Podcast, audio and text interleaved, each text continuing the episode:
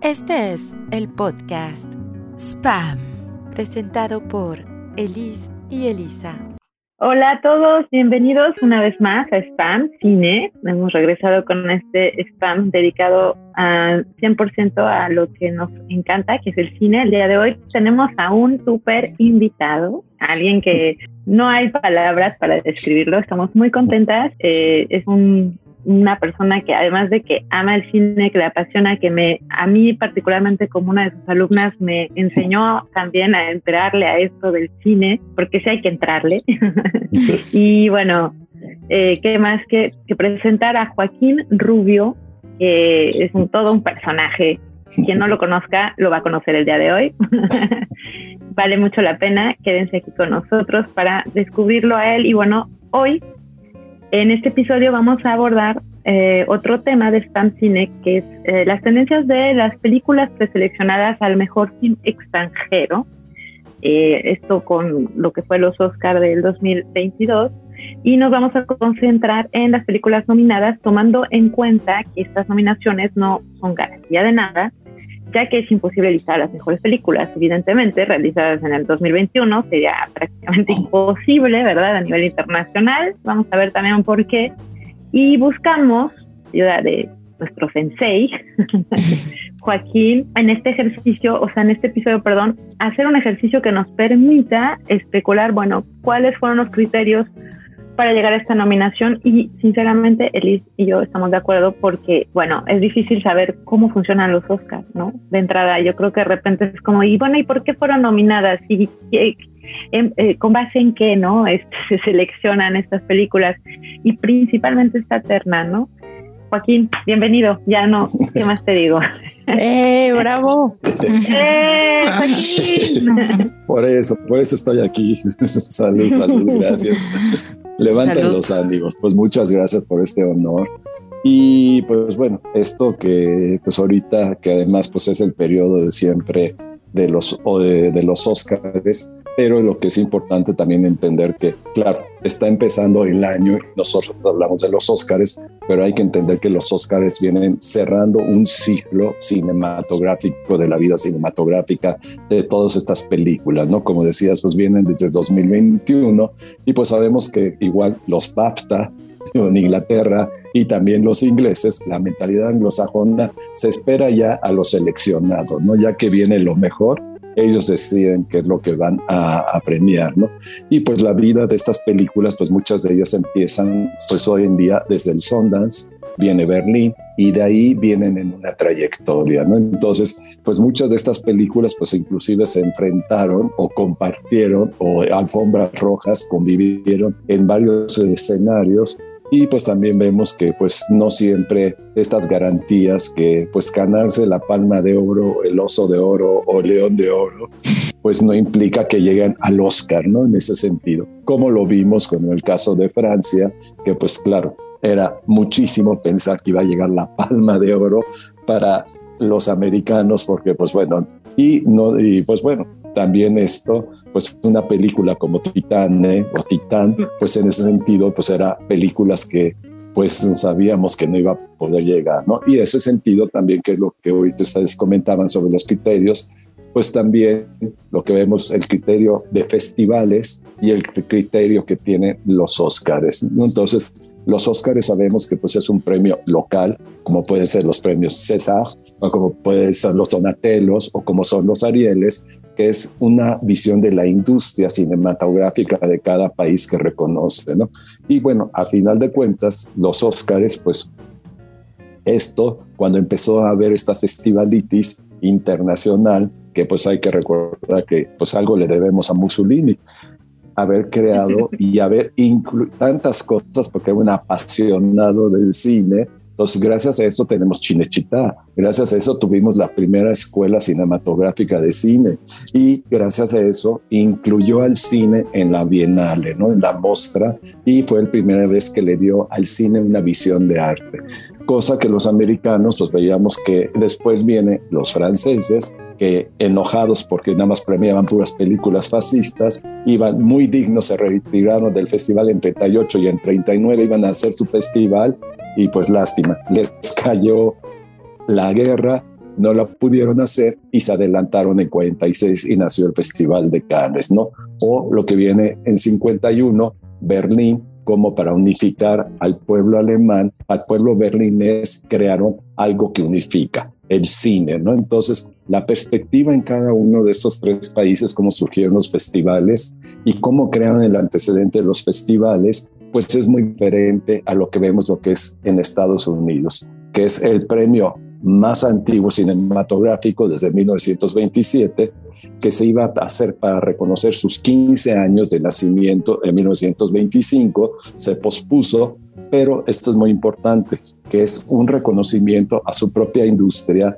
y sobre todo que es esta parte cuando nace Hollywood, es esta parte que está llegando los extranjeros. Antes de la Primera Guerra Mundial está llegando una cantidad de inmigrantes a Estados Unidos que no hablan inglés, pero que pues a través del cine silente es un medio de propaganda perfectamente para la mentalidad, ¿no?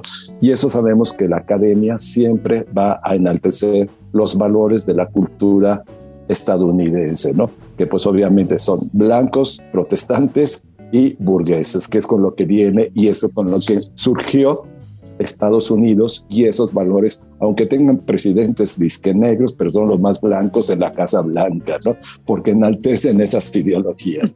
¿Por qué jugar con esto? Por los conflictos que ustedes comentaban. ¿Por qué la elección? Porque siempre cuando vemos las películas, nosotros, sobre todo los cinéfilos, no, que esa película no es digna del Oscar, no sé qué. Pues es que quién le está preguntando al mundo que si es digna o no digna del Oscar. Es una película que dentro de la cinematografía interna ellos están viendo los intereses y su cultura, sus valores, etcétera, etcétera, ¿no? Es como de repente, pues ahora todo el mundo vamos a hacer el Ariel y que todo el mundo votara. La única diferencia que el cine estadounidense pues tiene una visión universal, mientras que nosotros somos localistas en ese sentido. Entonces, ¿qué es lo que pasa? Por eso nos metemos ahí nuestras narices con los Oscars, nuestros gustos y todo lo demás. Pero pues esto ha sido que hay que recordar también que los americanos salieron al mundo. Ellos no salieron como los hermanos Lumière, este, como Georges Méliès, el cine con las artes, la literatura, el teatro, pintura, nada de eso. Los americanos salieron con un cine que es totalmente, y por eso también, pues varios críticos del cine consideran que los americanos crearon el verdadero concepto del cine, porque Georges Méliès rompió con lo que hizo los hermanos Lumière. El cine empezó a contarse desde sí mismo, nació desnudo, eh, nació en la calle, nació retratando la vida real y pues llegó Georges Méliès y pues nos hizo y pues nos vistió exactamente, ¿no? Con la literatura, con guiones, con espacio, etcétera, etcétera. Cosa que los americanos, que es lo que hicieron, lo que se cuenta, los americanos empezaron a crear géneros propios que no son nada con la literatura, empezaron, pues hay plano americano, la manera como empezaron a darle movilidad a la cámara. Los americanos siempre experimentaron desde el cine su propuesta, ¿no? Por eso es muy diferente la visión francesa con la visión estadounidense, ¿no? ¿Y qué es lo que viene la academia? Cuando viene la academia, la finalidad es reconocer y premiar su industria, ¿no? La que enaltezca todo esto. Entonces, el cine nació así como este promotor de la cultura estadounidense y por otro lado, pues cuando viene el cine sonoro, dejamos de ser silente, hay que recordar que la primera película sonora en el mundo es The Jazz Singer, el jazz. Y hay que recordar que el jazz y el cine son las manifestaciones estadounidenses que salieron a conquistar al mundo. Y por eso también es una cultura totalmente moderna no salieron con el teatro, la literatura, la arquitectura, la pintura, eso lo hacía Europa. Por eso también cuando vemos que la academia es de las artes, exactamente, artes cinematográficas, claro, nosotros queremos poner el concepto de arte con la visión europea y grecolatina. Cuando los estadounidenses entienden del arte cinematográfico, es cómo se conjugan los elementos cinematográficos qué es lo que vemos, ¿no? La imagen, el sonido, la música, este, este, imágenes ya se me olvidaron, ahorita se me olvidaron, este, estos elementos que son los, Este, bueno, esta es la fotografía, ¿qué es la fotografía? Pues que son los elementos básicos que pues, tenemos la música, el sonido, la, este, la palabra, los guiones, lo principal, y que pues también vemos lo que hacen los americanos, ¿no? Cómo reconocen guiones originales y guiones, adaptaciones de obras literarias, ¿no? Entonces, en ese sentido vemos que los estadounidenses siempre han hecho esta visión de que el arte es hablar desde los recursos también cinematográficos propios, no con una finalidad estética. Entonces, y además, obviamente, la tecnología. Y eso pues es un, valor muy importante. Pues nosotros estamos acostumbrados siempre cuando hablamos de una obra de arte, estamos hablando de un concepto estético, ¿no? que es lo que hablamos mucho con esa mirada, pero los estadounidenses, estadounidenses miran obviamente lo que es la tecnología como gran promotor de arte moderno, porque pues es un arte moderno, porque los otros son artes clásicos. El cine es producto de la revolución industrial, es un arte moderno que va evolucionando ha cambiado sus discursos con todo esto y pues eso es lo que admiran muchísimo los americanos, los estadounidenses, cómo van evolucionando siempre el cine con los recursos tecnológicos, ¿no? Por eso vemos que también premian los discursos tecnológicos pero también vemos que premian pues temas y estructuras totalmente propias, ¿no? Pero en este premio que yo les comentaba de por qué jugar un poco con la historia de los Óscares, porque los estadounidenses querían hacer, habiendo nacido ya el Festival de Cannes, el Festival de Berlín y teniendo la muestra, los, obviamente Hollywood quería premiar algo así, no sabías hacer festival, no sabías hacer festival, pero ya sabemos que la mentalidad anglosajona no es la mentalidad francesa de el otro, los otros, sino pues, a ver, dígame desde una sola perspectiva, ¿no? Porque tener tanta diversidad es muy difícil. Y es cuando justo en la década de los años 50, después de que nació el Festival de Berlín, Hollywood inventó pues como un reflejo a las cinematografías, como un premio, un Oscar honorario, reconocimiento a las cinematografías más evolucionadas en ese sentido del mundo. Y después pues ya vino mucho más adelante lo que nosotros conocemos ya para 56, ya conocemos lo que viene esta parte de competir, que empiezan a competir, ¿no? Y pues la selección de las películas de internacionales no la hace Hollywood, lo que conocemos.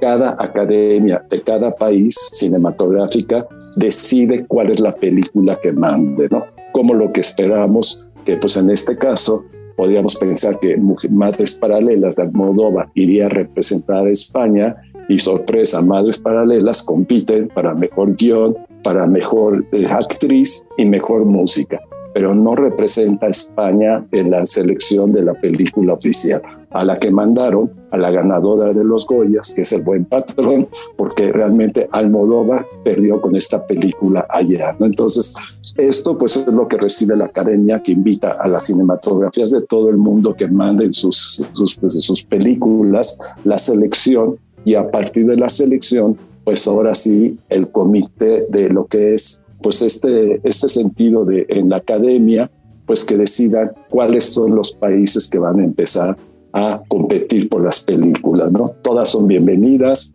y el requisito es que no hablen en inglés, que no tenga que estar en inglés. Por eso también se cambió ahora. Antes era en el Oscar a la mejor película extranjera, pero pues Australia es extranjera, Australia es de no es Estados Unidos, ¿no? Entonces, ¿qué es lo que pasa? Hoy por eso se puso es el Oscar a la, a la, película de no habla inglesa en ese sentido para hablar y premiar todo esto. Entonces, porque hoy como tenemos que hacer discursos políticamente correctos a nivel de semiótica, entonces de lingüística, entonces eso sirve. Aguas. Entonces, esto es un poco por lo que decía la selección y pues la sorpresa que fue desde hace dos años que no había sucedido la preselección de las, hoy fue 90 películas, 90 países que mandaron sus películas y pues ellos se hicieron una preselección de 15 películas y de eso pasar a 5, ¿no? Entonces, esto pues también ahorita nos da un poco de rango de ver pues cuáles son las tendencias de las que la academia, hacia dónde van los perfiles y todo este contexto, ¿no? Entonces, pues ese era un poco hacia el tema de lo que decía y que preguntaban, pues cuál es la selección, cómo se va haciendo todo esto cosas que es muy diferente, que aquí la academia pues tiene un jurado que ellos van decidiendo por cada rubro, el de fotografía nada más son fotógrafos, maquillaje nada más gente de maquillaje, etcétera, etcétera. Para la mejor película, ahí sí, todos pueden opinar, ¿no? Pero cada, cada, cada sección tiene todo esto. Y para las películas extranjeras, pues también hay un comité de gente que pues está abierta a las culturas extranjeras, tienen conocimientos de cine este, de otros países y son los que vienen y entran a la selección de estas películas. ¿no? Un poco del tema, lo que tú comentabas sobre cómo se hace ese sentido de la selección y por qué llegan este tipo de películas. ¿no? Claro, ah. súper interesante además como lo explicas en este momento. Bueno, yo aquí ya me volví a hacer, regresé a las clases, perdón, profe. no, está genial porque no, justo esto que queremos, lo que, porque la verdad es que es maravilloso cómo lo explicas y además yo creo que todos los que nos escuchan nosotras mismas, porque lo platicamos, es como, de repente estás viendo todo esto, pero ¿de dónde viene? ¿De dónde nace? ¿Cómo? ¿Por qué? ¿Por qué son seleccionadas? Yo creo que es súper importante entender eh, lo que acabas de explicar de manera excelente, porque nos queda claro, además, de, cómo llegamos aquí y qué es lo que se representa, ¿no? Finalmente, cómo es lo que representa hoy en día y lo que ha representado el cine en todos estos años y de repente pues bueno nosotras dado que nuestro trabajo también es hacer programas de spam que es pues a los temas que quedan ahí. Y justo el hablar de una película o de las películas nominadas a, los Oscars eh, de manera eh, internacional o esta parte de la ciencia como tú dices extranjera no habla eh, inglesa eh, pues nos llegaron estas películas que, que, bueno, principalmente, ¿qué les parece? Hagámoslo de esta manera. Eh, vamos a hablar de las películas nominadas eh, y bueno, saber también qué, qué, qué, opinas de las seleccionadas de estas películas. vamos a irlas desarrollando cada una. Y pues la primera película que traemos, eh, sí, voy a nombrar las películas que están como que las nominadas. las películas nominadas. como, como las mejores. Oigan, estamos en, estamos en el, en el ah, después de los Oscars, entonces vamos a tratarlo de la misma manera. Bueno, podemos hacer también el es The Worst Person in the World o La peor persona del mundo de Joaquín Trier. Esta película es noruega The Hand of God o Fue la mano de Dios de Paolo Sorrentino. Esta película es italiana. Lunana, A Jack in the Classroom de Pavo Choning. Ajá, sí, dije, perdón, mi, no, perdón. No, lo sé. ¿Cómo se pronuncia, no? A ver, enséñanos. Ah, no, es Pavo, pero el, segundo nombre te lo debe, pero Dolci, todo el mundo le dice Dolci, el apellido. Dolci, Todo el mundo dice Dolci, porque el segundo nombre está imposible. Uy, sí está difícil. Aparte no somos este, aquí. Sí, sí, sí. No, no, no. Y Flea, de Poer Rasmussen, esta película es de Dinamarca, y Drive My Car, que es una adaptación de Riske Hamaguchi. Y bueno, estas son nuestras películas nominadas. Perfecto. Este, vamos, eh, eh, eh, les platico un poco de la de, de, la primera película de Worst Person in the World. pues es una película que creo que para que te guste te tienes que identificar, ¿no? Con la película.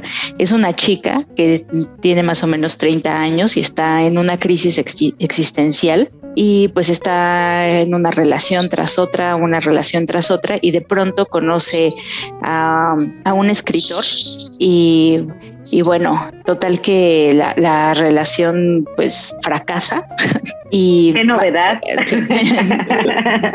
y bueno, o sea, es prácticamente, es, prácticamente eso, ¿no? O sea, es, es, es el, el desastre existencial de Julie. Entonces, pues ya, más o menos eso es de lo que es, es una reseña rápida. Perfecto. A ver, ¿qué, qué tú, bueno, ustedes, pues, bueno, ¿cómo, cómo ves Joaquín, cómo ves dice este, eh, esta eh, película, que fue una película que pasó muchos festivales y que era como la que podrían disputarle realmente el premio a Drive My Car, que era como la gran favorita, la película japonesa, eh, o que representaba este, a Japón, y, y creo que es justo no sé, yo por ahí lo que yo sentí es que tuvo menos este, fuerza, como que llegó, venía de muchos festivales y de repente, llega. ¿Cómo, cómo, cómo tú consideras de entrada esta nominación? Porque ahí yo entre que escuché que, bueno, era la película que era la única que podía disputarle el premio, pero al mismo tiempo no llegó, pero sí llegó, pero a ver, ¿por qué este, llegó aquí y por qué no ganó? Sobre todo, porque también no fue la ganadora. Eso ya lo podemos decir, ya no es spoiler. Segura que no es spoiler. Segura que no es spoiler. Ah, bueno. siguen haciendo este, mielas, entonces no sé. Bueno, aquí se vale de todo. Estamos en el Bueno, aquí se vale este spoilear. Ok, no, bueno. Esto, pues, como dices, pues es una de las películas que venía también, que juntas con varias de las que vamos a comentar, pues se estrenaron en el Festival de Cannes y pues nada más ni nada menos, pues la actriz se llevó el premio a la mejor actriz del Festival de Cannes, ¿no? Y mira que era con varias películas de las que vimos, entre ellas la de Titán, exactamente llevarse el premio y, a, arrebatarle el premio a la mejor actriz, pues fue muy sorpresivo, ¿no? Entonces, y que pues bueno, aquí sí, pues ¿Qué quieren que les diga? Voy a hablar de mi tocayo Joachim Trier y bueno, además es primo justo de sabemos de quién, de Trier, exactamente del pequeño Lars. Y ah. pues eh, mm. sí, ya pues, me decía yo. Sí, con razón tanta fuerza, ¿no? Pues ya, ah, ya cayó.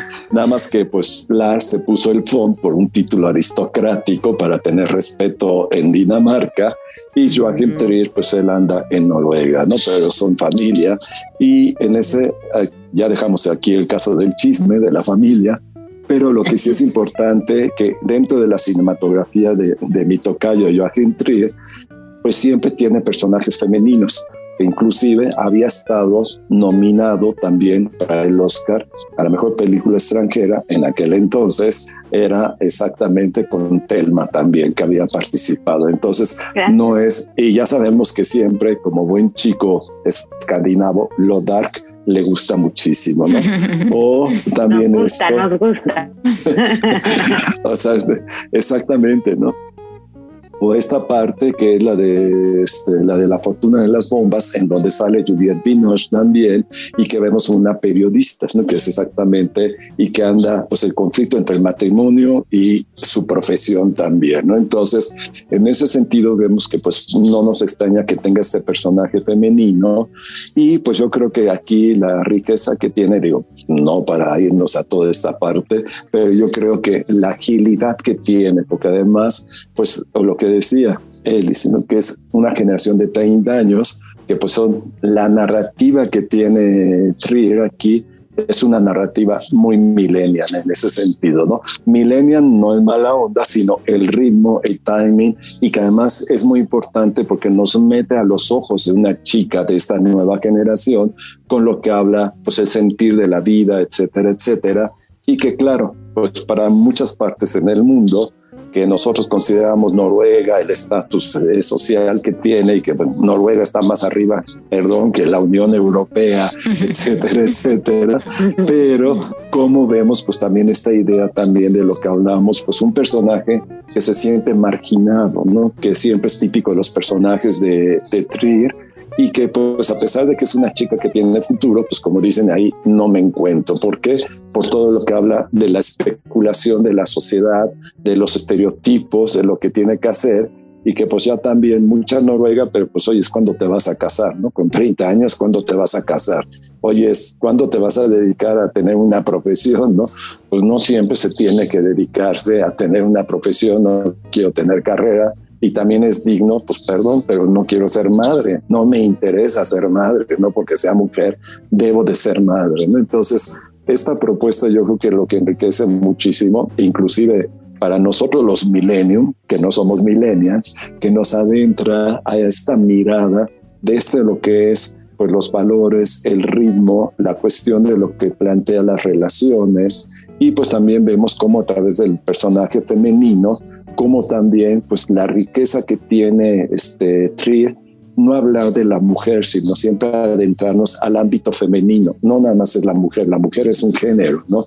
Pero lo femenino va más allá de todo esto, sin involucrar una cuestión feminista, de lucha, sino realmente meternos en el sentir de esa, de esa parte de ese hemisferio, ¿no? De que es lo femenino y que por fortuna pues todos tenemos masculino y femenino, pero que eso es importante como a través de los ojos de esta, de esta chica, que en realidad pues sí era la que se consideraba que era la única, pues empezamos con la Carta Magna, porque era la que se consideraba la gran rival para la única que le podría de esas cinco robarle el a, este Drive My Car porque ya no había manera de cómo se le quitara a Japón el premio, ¿no? O sea, era ya la película de los premios anunciados ya sabíamos que pues quién iba a ser el mejor, bueno, el actor no, eso porque después fue otra cosa, pero la actriz había muchas cosas o la mejor directora, pues era cuestión que ya había ciertos premios que ya como sabemos siempre vienen muy anunciados.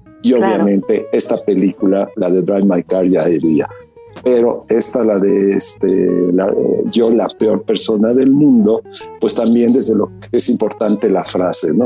Porque, ¿qué es ser la mejor persona? ¿Qué es ser una mejor persona? ¿No? Porque justo lo que hablábamos, ser políticamente correcto, ¿no? Hoy tenemos que utilizar discursos correctos, ser políticamente correctos, pero mientras más correctos somos, menos incorrectos somos, porque al final lo que menos hace es involucrar un ámbito moral. Porque yo además repito, digo, juego a los esquemas y yo no me comprometo con nada, ¿no? Pero soy perfecto y soy correcto, ¿no? Entonces, y soy la mejor persona del mundo. Entonces, esta manera de también de cómo yo la, así que la peor persona del mundo es la peor persona porque es una persona que no entra en el establishment, no entra en los convencionalismos, no entra en los estereotipos, no entra en todo eso y pues que eres termina siendo la peor persona. Entonces yo creo que en ese sentido, por la narrativa que tenía hacia la generación que va dirigida, los cuestionamientos que hace y principalmente pues también ver esta parte de una mirada femenina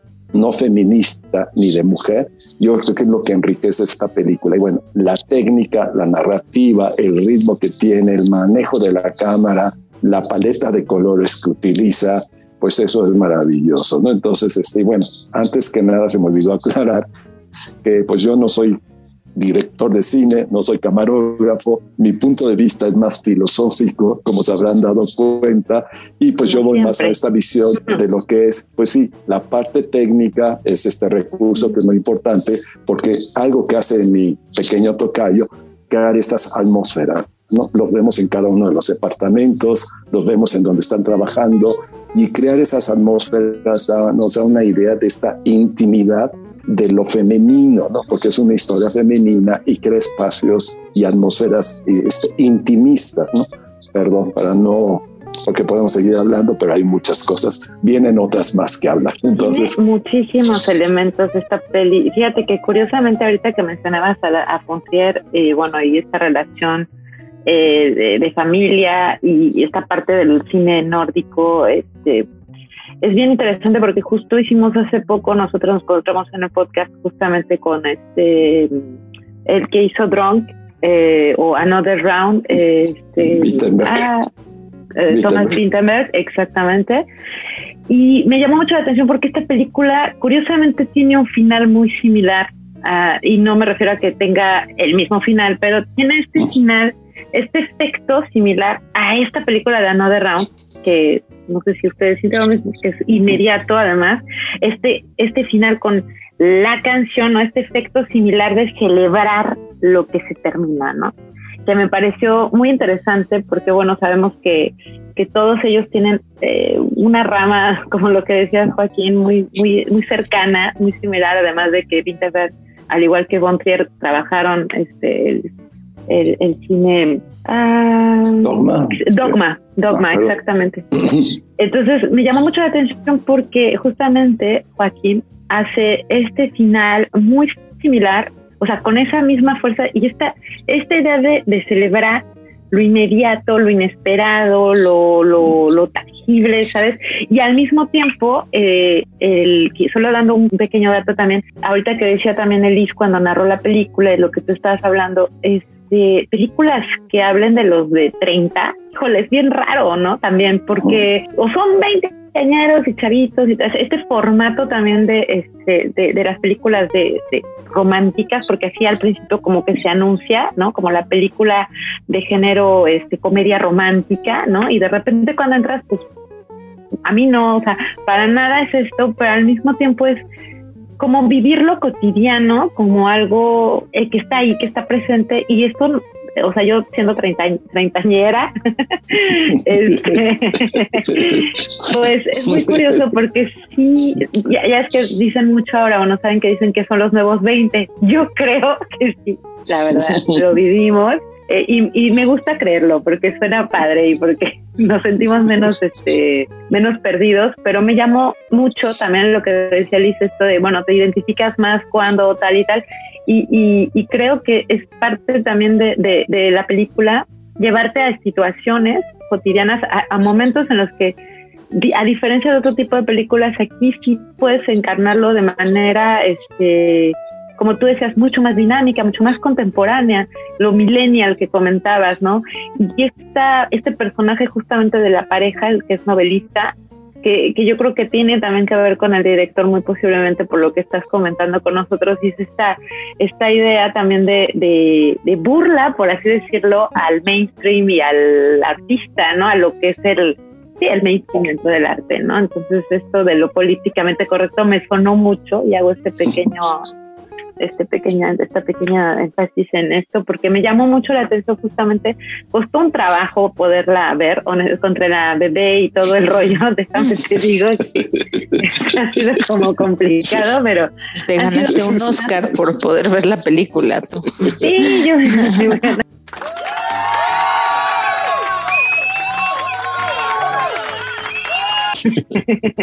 no, pues yo creo que sí, este, es una super peli vamos a ir adentrándonos un poquito más. ¿Qué les parece? Vamos a seguir este, viendo cada película, al menos de estas, eh, de estas nominaciones. Y me gustaría, ahora que ya escribimos eh, la película de eh, La peor persona del mundo, en resumen también Joaquín y sobre todo esta parte filosófica que la verdad yo estoy totalmente de acuerdo, yo creo que también, ¿no? esta parte femenina que es súper importante y que pues, es parte también de nuestros cineastas de, del norte que cambian completamente también esta visión. Y bueno, tenemos, vámonos ahora, ¿qué les parece? A, al sur, que es justamente Italia, que es esta película de, fue La mano de Dios de Paolo Sorrentino. Eh, platícanos, Elis, esta película que está además en Netflix. Sí, no, eh, yo la verdad voy a ser súper sincera, o sea, como que no tenía mucho ánimo de ver esta película, pero la vi. Y vaya que me llevé una sorpresa, me reí muchísimo, me encantó, me gustó, me gustó muchísimo la peli. Es, es una película, pues, como con un corte realista, que aparte te, te adentra completamente en los años así, en los años ochentas. Y me, y me encanta cómo está, o sea, es que puede ser cualquier familia, ¿no? O sea, de repente tiene algunas escenas que están ahí de chismosos, viene, viene con la novia, o sea, veo a mis primos haciendo eso, cuando, entonces, como que esto, e, e, esto me hace de como identificar demasiado con la película, como con las situaciones, o sea, con todo, y la verdad, me, encantó. O sea, hay escenas que no se me pueden olvidar. La, de la tía ahí como toda una diosa en el sol y los sobrinos babeando. O sea, es que eh, también no puede pasar en cualquier familia. Entonces, esto fue lo que, lo que me, lo que me gustó, esta, esta parte de la realidad y que aparte, o sea, regresa al tiempo, pero de una manera sorprendente. O sea, realmente me sentía en otra época y, y, sobre todo esto, o sea, me sorprendió mucho que no la quería ver y me la pasé bomba cuando la vi.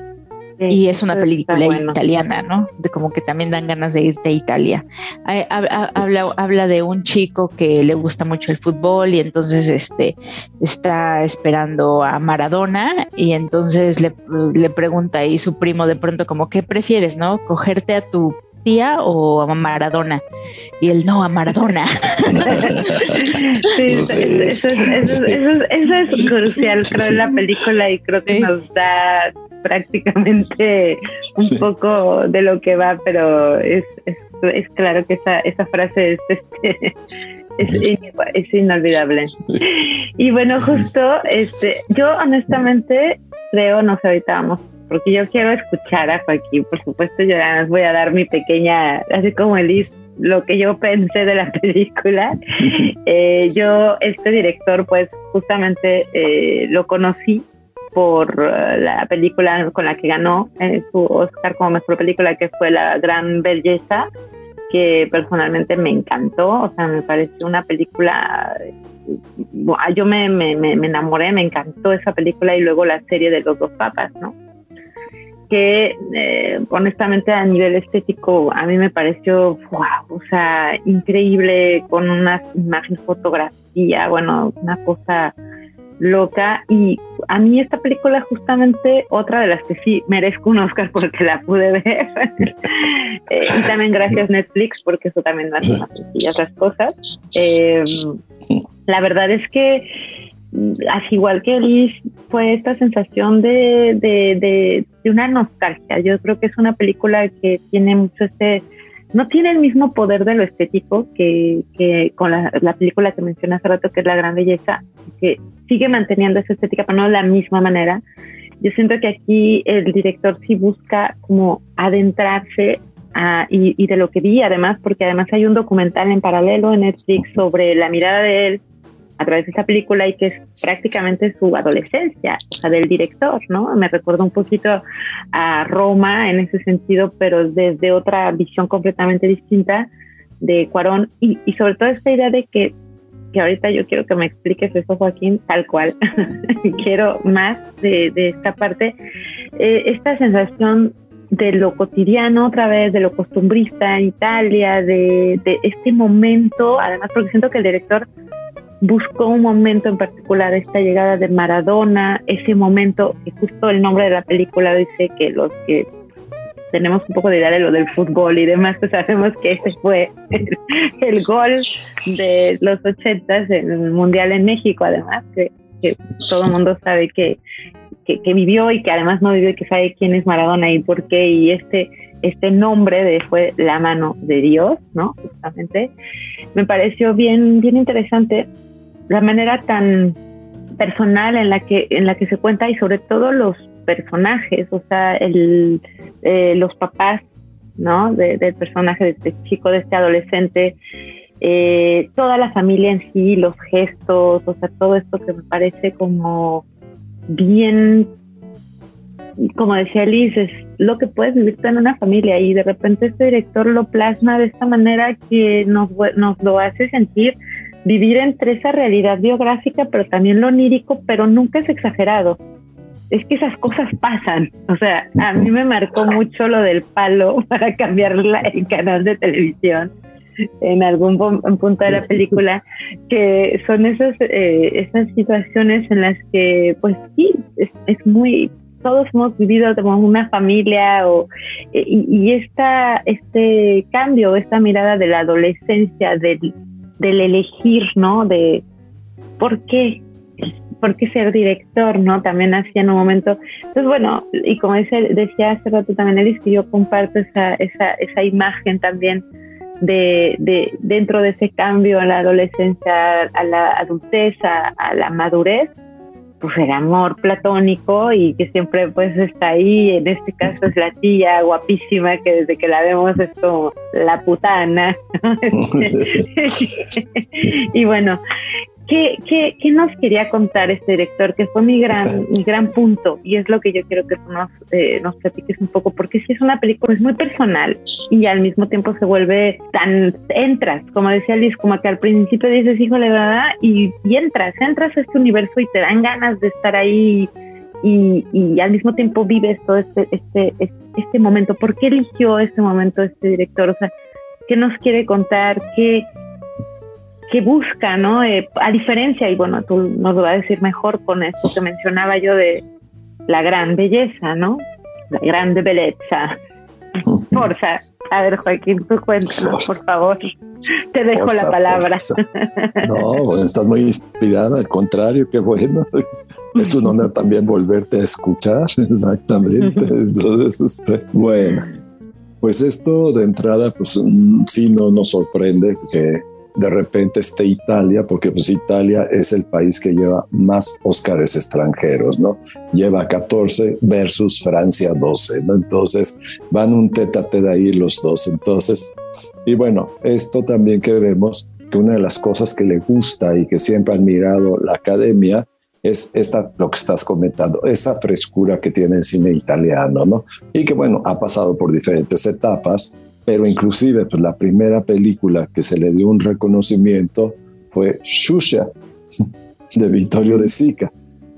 La que se llevó el premio justo pues fue ya oficialmente fue Federico Fellini y viene con La Estrada también, exactamente. Entonces, y luego pues viene este Ladrón de bicicletas, vienen otras películas más también. Entonces, pues también Vittorio de Sica y pues Fellini, pues son directores que gustan muchísimo. Claro, el cine italiano cambió a la década de los 70 porque ya vino toda esta parte social, de crítica, de denuncia, de izquierda, etcétera, etcétera, ¿no? De justicia social, pero pues también esto que resume Sorrentino, yo creo que es la parte de este concepto, esta mezcla perfecta entre Vittorio de Sica y Federico Fellini, ¿no? Es un heredero de ese contexto y pues lo vimos perfectamente en La Gran Belleza, porque además pues el homenaje que le rinde a Federico, ¿no? ¿Quién es el director de Roma? Federico. El director de Venecia es Visconti y el director de Milán es Antonioni, ¿no? Entonces, en ese sentido, pues vemos también con esta mirada que plantea sobre lo que es pues esta, esta perspectiva que decías tú entre lo onírico, pero también esta parte que tiene que ver con la visión del milagro, el milagro religioso con lo que pasa con las culturas latinas, ¿no? Y que claro, ¿cómo es posible que Maradona vaya a dejar el Barça? Porque pues es imposible, ¿no?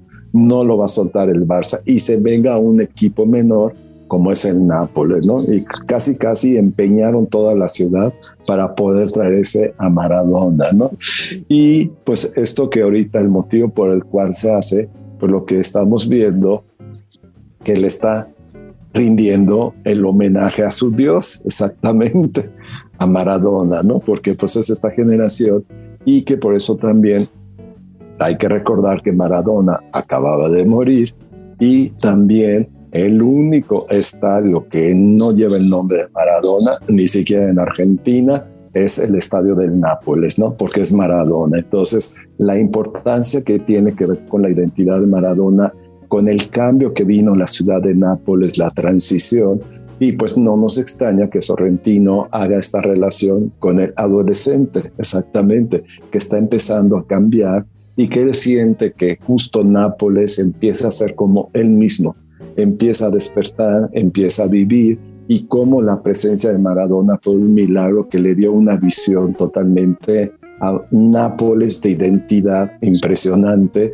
y por eso pues, no nos extraña que el estadio termine con el nombre y se le reconozca y por eso pues también Sorrentino le renda homenaje a su Dios, ¿no? Porque también, pues, ¿quién es el Dios hoy en día? Pues sabemos futbolistas, cantantes, eh, DJs, estos son los dioses de estas generaciones, ¿no? El, otro ya está sujeto a la voluntad de los demás, ¿no? Esos ya no existen, ¿no? Hay estas divinidades. Pero lo que sí, lo que comentabas, que las dos, por ejemplo, en la película pasada, estamos viendo a través de los ojos de una chica de una generación que de los años de los 20 hacia los 30 y aquí estamos viendo cómo estamos viendo el despertar de este chico, que pues todo lo que va sucediendo, que es también todo este ambiente que, pues primero cómo nos describe perfectamente ese ambiente familiar, esa atmósfera familiar, pero todo lo que es familiar. familiar es la familia, familiar es Nápoles, familiar es el fútbol, familiar es la mafia, porque tienes un mejor amigo, que es este chico que dice, oye, ¿de cuándo acá los mafiosos se ponen chanclas y andan en vespas? Pues es lo más común. ¿Quién te han dicho? Eso es lo de Hollywood. La realidad, los mafiosos napolitanos así circulamos. Esto no es el padrino, ¿no? O sea, nada que ver con eso, ¿no? Entonces, esa manera de lo que es lo familiar, como decías, cómo nos es a través de ahora de un adolescente, cómo nos enseña su entorno, como en la película Trier, nos enseña a través de la mirada de esta chica su entorno, su mundo, sus esquemas, etcétera, y que pues también qué es lo que pasa, ¿no? Que pues aquí este Fabieto pues es un chico que pues apenas empieza a tener una identidad y se siente como Nápoles, ¿no? Maradona le da una identidad y él se siente identificado con este nuevo sentir, este despertar y pues estamos viendo todas sus inquietudes, las relaciones y pues también lo que enseña que es muy importante en las dos películas, también la fragilidad que es lo que ya no vemos, que es como esta generación, es que es de que aquí a futuro, la generación millennial, aquí ahora, ahorita estoy bien, con permiso, media vuelta, agarro mis maletas y me voy, ¿verdad? Adiós, hasta luego. Y ni te preguntes, ni el otro se pregunte, pues simplemente, como dicen por ahí, ya acabé de estar, ¿no? Porque también para estar se necesitan dos. Y si no hay el otro, ¿qué sentido que yo esté aquí en una soledad, ¿no? Entonces, eso regresando a la película de la yo, la peor persona de, del mundo. Y en este caso vemos cómo viene esta visión de este personaje, cómo va descubriéndose que dentro de la familia, quién empieza a ser Fabieto, ¿no? Él tiene sus intereses, tiene su relación, tiene sus mundos, tiene todo esto y empieza a desarrollarse. Pero también lo que vemos que es lo que vemos los personajes con lo que, que circula. Y bueno, esta parte que es la maravillosa tía Patricia, la tía Patricia maravillosa, que es la liberal, etcétera. Y que bueno, pues todos estos personajes que juegan mucho en esta visión entre lo que es lo felinesco, entre el absurdo, pero también esta chispa de inocencia del cine de Vittorio de Sica. Por eso es tan perfecto en ese sentido, cómo pues, se resume esto Sorrentino, pues cómo resume esa manera de jugar con los personajes, inclusive el hermano, pues va a ser un casting para Federico Fellini y pues no les gusta porque es demasiado convencional Entonces viene un chico que de repente busca hacer lo que dice la sociedad y descubre que un artista no quiere lo convencional. Entonces, ¿cómo empieza? Y bueno, pues eso que decimos, el ritmo que tiene, la dinámica y que también que es lo que va a pasar, la fragilidad del destino. Y casualmente en las dos películas hay un factor de muerte. La muerte viene y, como en la película pasada, en la Yo la peor persona del mundo, viene la muerte de este escritor y cómo cambia su perspectiva sobre la realidad, ¿no? Y esa metáfora, pues también hablar de la muerte, porque pues no nada más viene la muerte del escritor, viene otra muerte también que le toca a ella y a partir de esa muerte, pues decide con permiso, yo ya empiezo una vida y me voy con mi vida, ¿no? Y es en el caso de Fabieto también, ¿no? Que viene esta parte, pues cómo empieza y cómo le dice esta bella aristócrata que se sacrifica para enseñarle la vida, involucrarlo a la vida regresarlo a la vida y que hoy, que es lo que dice, tienes que empezar tu propia historia, ¿no? Hoy empiezas tú, ¿no? Y esa manera también de lo que vemos ahí con un personaje que es muy importante, la hermana, porque la hermana, si se acuerdan, quien haya visto, todo el tiempo está encerrada en el baño, no hay poder humano que la saquemos del baño. Casualmente viene el hecho de los padres y es cuando ella sale porque también es la única que sabe la verdad, ¿no? En ese sentido, porque sabe toda la historia de la familia y pues mejor estás adentro, ¿no? Sale al mundo y que es lo que pasa también, lo que se le critica. Estás haciendo estereotipos, no haces, no actúas, no tienes esa frescura y es una humillación para el escenario lo que estás haciendo. Y el cuestionamiento de Fabieto, ¿se vale decir no? Se vale no seguir los caminos del destino. Se vale, pues así como uno pues con permiso, me la juego y no me la juego. Si se vio, pues no había va, no sé, con permiso, con permiso. Si se vio, pues qué bueno. Si no la, y si la vieron todos, pero menos el que la tiene que ver, el árbitro, no Dios. Entonces, por algo Dios me puso la mano aquí. Entonces, con permiso, ¿verdad? Entonces, entonces, ¿qué es lo que es lo que aprende mucho de esta historia también? Hay que arriesgarse y tienes que ser tú mismo. Y esto que tú comentabas sobre el cine escandinavo, que es muy importante porque tuvimos de las 15, cuatro escandinavas. Dices, tuvimos la finlandesa, la islandesa, la noruega y la danesa. Y pues pasaron dos escandinavas. Entonces, también esta manera que vemos la versatilidad que tiene por lo que tocan los temas, la manera de plantear este cuestionamiento, que además, pues sabemos unos países que por las crisis económicas, los conflictos sociales, la seguridad, etcétera, etcétera, pero estos países, que es lo que comentabas, qué casualidad que estas películas escandinavas, lo que vienen, como lo que es Wittenberg, como es Dars, como todos ellos, los estándares. Claro, tienes una sociedad avanzada, como lo que decías tú en la otra ronda, que es exactamente, tienes, una, tienes un estatus, tienes un nivel, oye, pero yo creo que ya es tiempo que pueda vivir mi vida, ¿no? Porque he mantenido un estatus, soy profesor, he mantenido a mi familia, tengo un nivel, tengo todo, pero tengo, pero ¿quién soy yo? y en lo que termina el personaje de la chica, la peor persona del mundo, pues es la peor por lo que comentabas la visión de las películas escandinavas hablando, lo tendré que decir en español, en inglés, porque en español pues es lo mismo.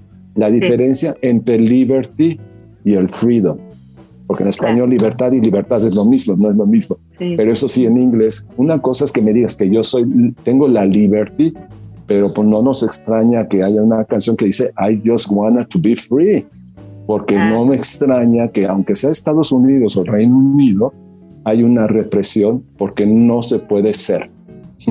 Tienes que ser como exige que tengas que ser. Y por eso también en la película pasada, lo que, bueno, en la película anterior que comentabas, la música, que al final hay este toque de autenticidad también, ¿no? Entonces, que eso es lo que busca, que termina siendo un personaje auténtico. Y que es lo que busca aquí Fabieto, termina siendo también un personaje auténtico. Con permiso, ahora empiezo a escribir yo mi propia historia. ¿Soy un traidor porque dejo Nápoles? No. Nápoles se lleva en la sangre, en el alma y en el corazón. Yo soy Nápoles. No porque esté en Nápoles implica que sea napolitano. Quien es, es donde sea, ¿no? Y voy por Roma y a conquistar Roma, ¿no? Entonces, por eso las dos películas que creo que tocan desde la adolescencia y desde la chica de esta generación, que el cine escandinavo busca este sentido de la confrontación. Tienes, tienes, tienes, pero ¿quién eres? y no eres nadie. Y termina siendo castrado y como buen cine latino, la chispa, el humor, y sabemos como buenos latinos, como dijiste en el sur, el humor, la comedia, muchas veces menospreciamos la buena comedia no peluches, exactamente, no muñecos de peluches. Este, los que conocen esas, Estamos de acuerdo. la buena comedia, como en este caso la italiana, no, no olvidemos que en la comedia es mucho más compleja porque atrás encubre una gran tragedia, hay un drama.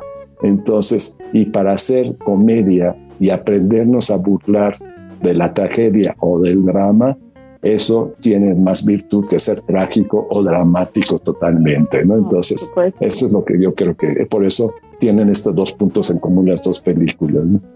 Claro, me parece súper interesante además que lo menciones porque eh, yo justamente algo que amé de ambas es esta parte de cómo, cómo utilizan esta comedia como tú lo mencionas, y, y, sobre todo en cómo se centra una, es esa nostalgia de los ochentas, la otra mucho más en lo contemporáneo, pero al final buscando de alguna manera lo mismo, ¿no?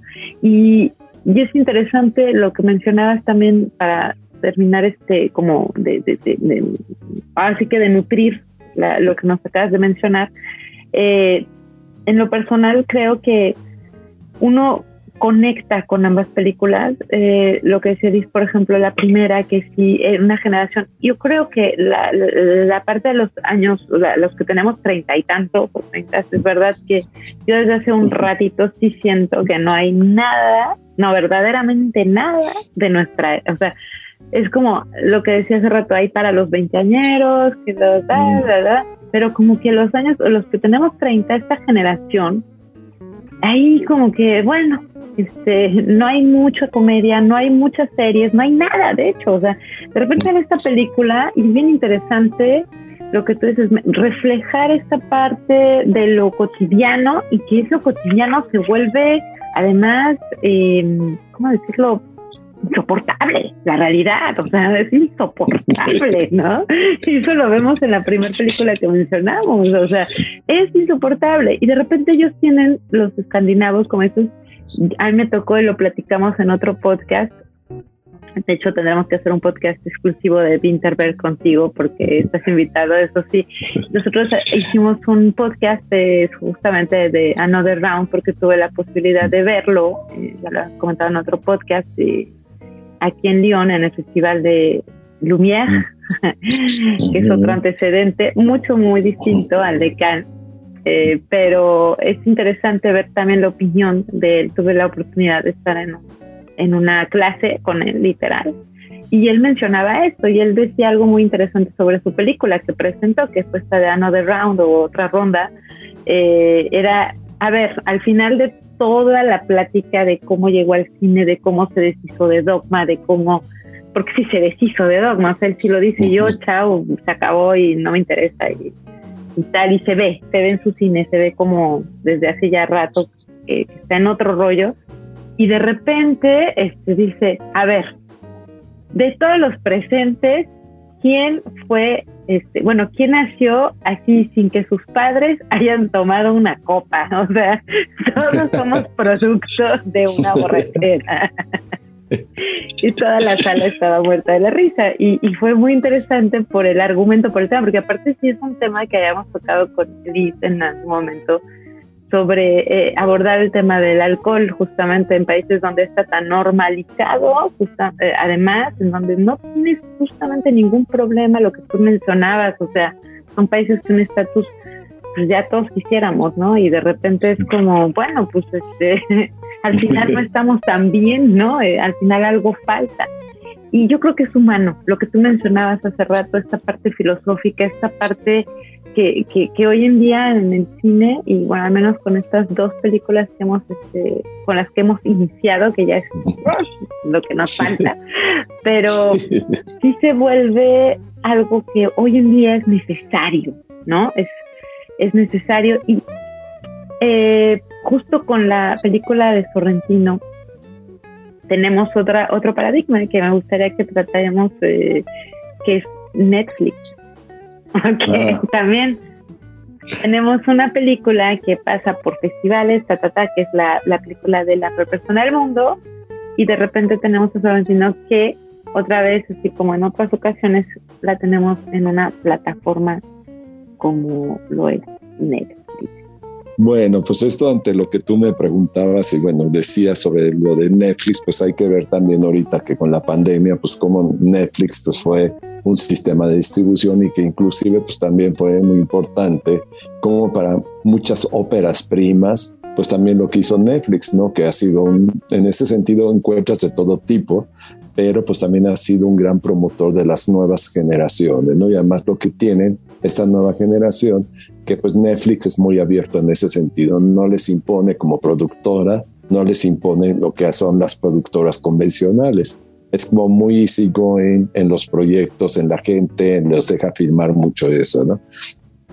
Y pues esto que decías, el por qué de repente Sorrentino de hacer esto, pues lo vimos también que pues el primero que se metió, pues sí, ya lo mencionaste hace rato, Roma, ¿no? Que es lo que vimos cuando llega Cuarón, que es el primero que director de una trayectoria que se mete a Netflix y que pues esto pues fuera el conflicto también ese año, que era pues si entraba no entraba, porque lo que temía la academia, que exactamente los streaming van a tener un poder y una fuerza y pues el problema son las productoras clásicas americanas, ¿no? Entonces, pues también vimos que los Óscares pasados, si no hubieran sido por el streaming, pues no hubieran podido estrenarse y no hubiera habido Óscares, ¿no? La verdad.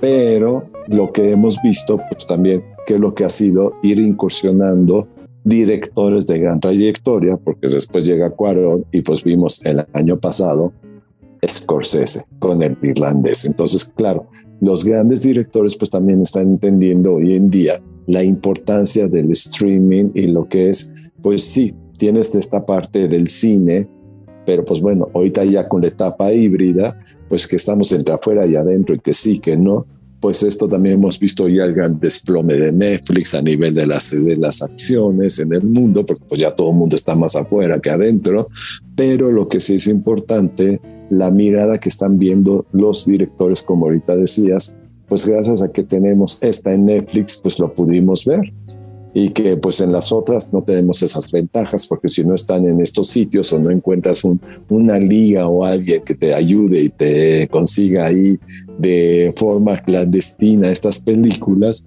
pues vemos que no las podemos conocer, ¿no? Entonces, esto que han entendido también los directores de tener esta mentalidad que es la importancia de estar en streaming y tener presencia en streaming y hasta lo estamos viendo con, una, con un personaje como es Pedro Almodóvar, que él era anti-streaming, que no soportaba, que no aceptaba, porque decía que es uno de los problemas que el público, lo que está haciendo el público con streaming, está matando al cine. ¿Por qué? Porque ya no es como tú llegas, te sientas en una película para ver una película en una sala y pues si te quedaste dormido, te quedaste dormido y si pues ya viste y no viste, pues ni modo, ni modo de decirle cácaro, regresa a la película, ¿no?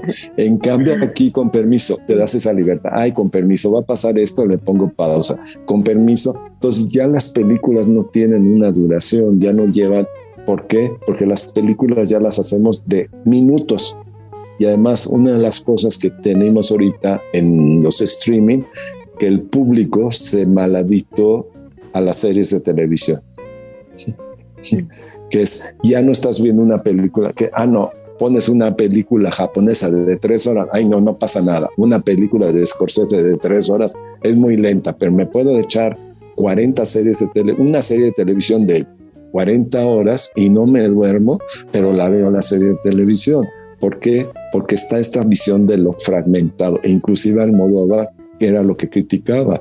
El público de streaming está matando la narrativa cinematográfica, pero no nos extraña que señor Almodóvar, dos años después, esté metiendo sus películas a Netflix también, porque sabe, o te metes o te olvida.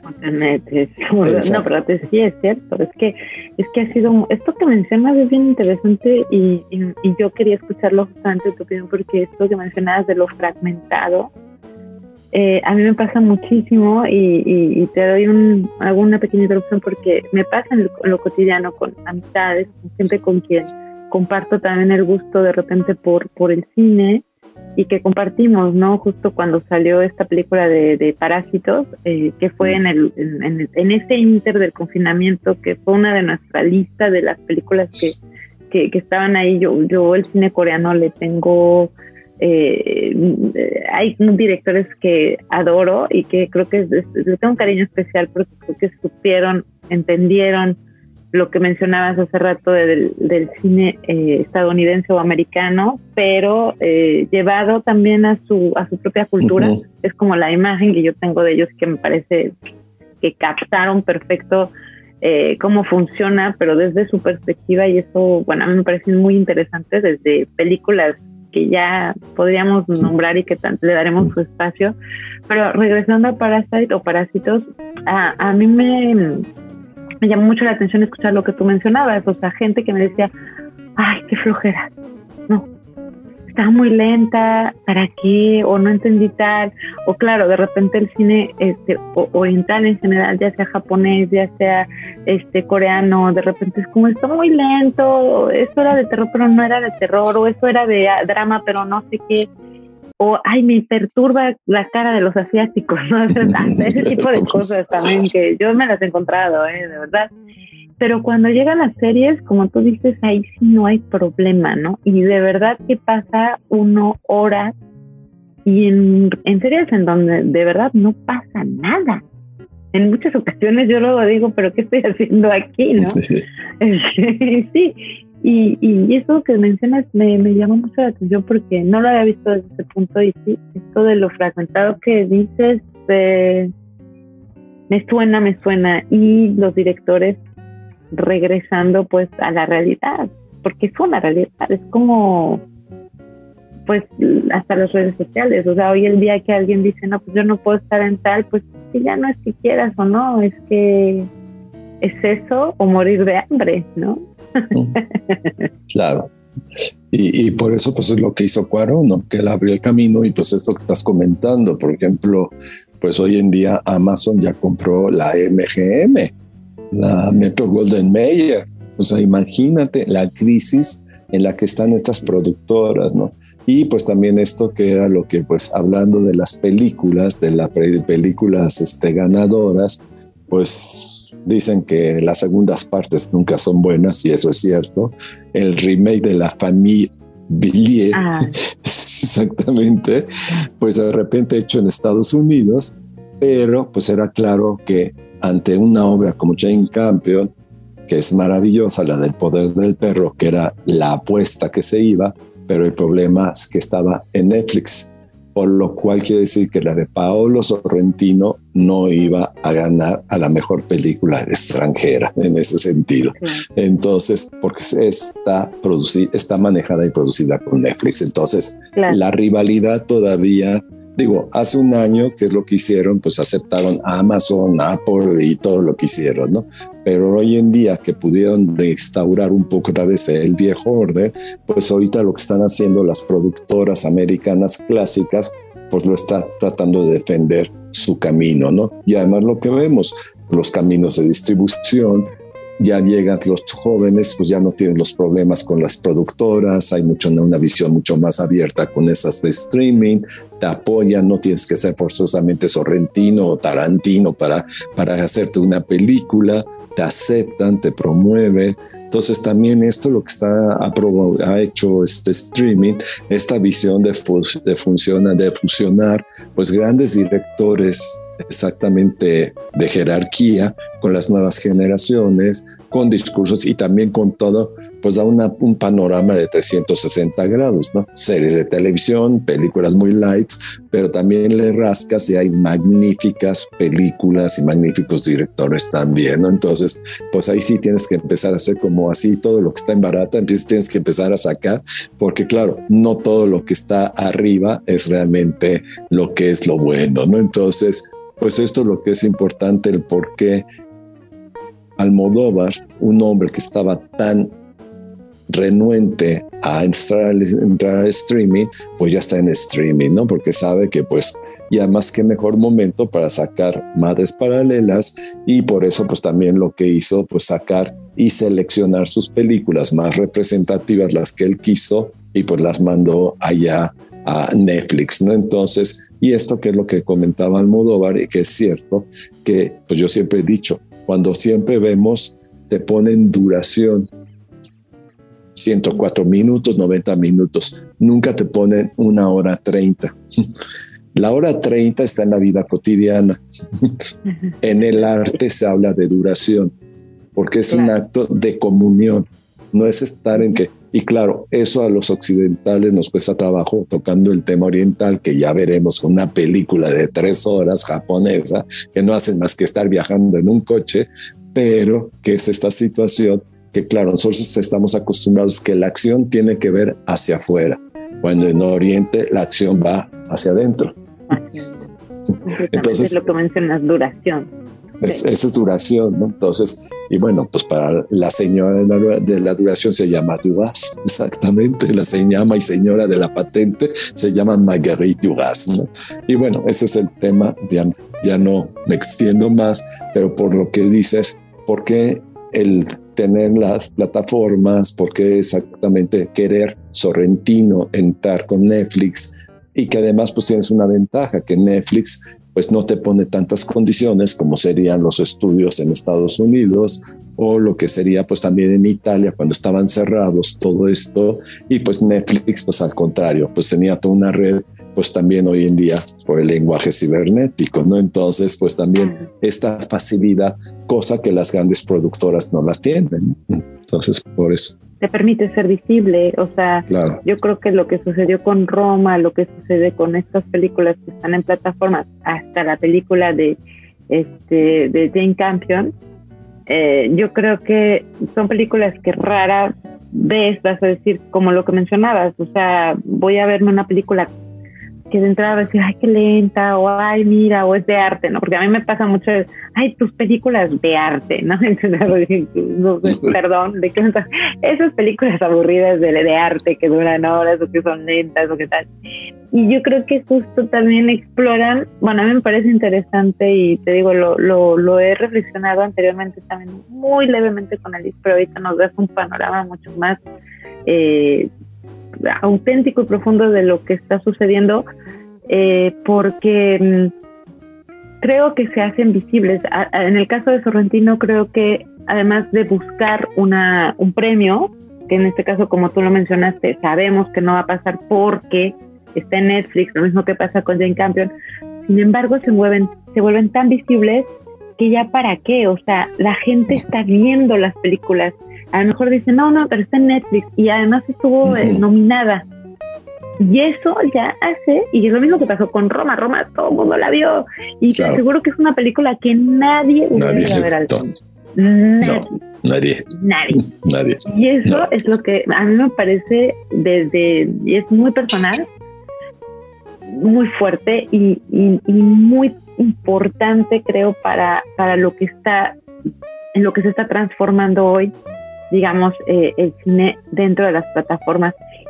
Y que en efecto no, no sé qué tanto está destruyendo o no al, al, cine convencional, porque también yo creo que desde que pasó lo de la pandemia, así como cuando estuvimos encerrados, también mucha gente ya deseaba salir yo fui una de ellas, ¿eh? o sea, yo sí me fui al cine con cubrebocas porque ya no podía, o sea, yo he hecho Another Round y todas estas, y dije, ya no me importa, yo tengo que ir a un festival y tengo que ir a ver, porque ya, o sea, yo tenía esa necesidad, o sea, era un, y yo creo que como yo seguramente todavía quedamos unos cuantos mortales en los que decimos, mm, la experiencia finalmente no es la misma. O sea, el poderte de tratar, ¿no? Que no es que, ay, que fíjate que el café, ay, fíjate que se me todo lo que es, es la pausa.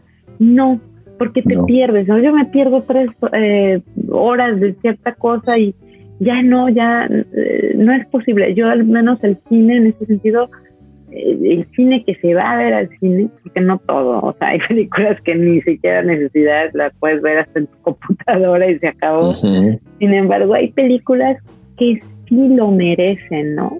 Y que sigue esta tradición de alguna manera, pero estamos en una en una en un cambio que a mí en lo personal me parece interesante y me parece interesante cómo lo están utilizando sobre todo los directores ya consagrados, los directores que ya tienen un nombre y que de repente dicen, a mí ya no me importa, yo es la que siento, o sea, yo, porque al final ganan como mejores directores, o sea, ya el otro ya ganó su película, él ya ganó como de, o sea, ya sabemos quién es, ya tiene su marca. en el caso de Almodóvar, ¿qué le importa? O sea, ya sabemos quién es. Si hay alguien que representa a la España pues franquista y, que ha dado a conocer esa España es Almodóvar, ¿no? Entonces, ah. ¿qué más, qué más puedes, este, qué más puedes perder, no? Excepto, como decíamos hace rato, el, el hambre, porque finalmente todos vamos por el mismo camino. Pero es interesante y, bueno, pues aquí vamos a, dejar nuestra primera parte. Yo creo que vamos a continuar la próxima. Esto fue Spam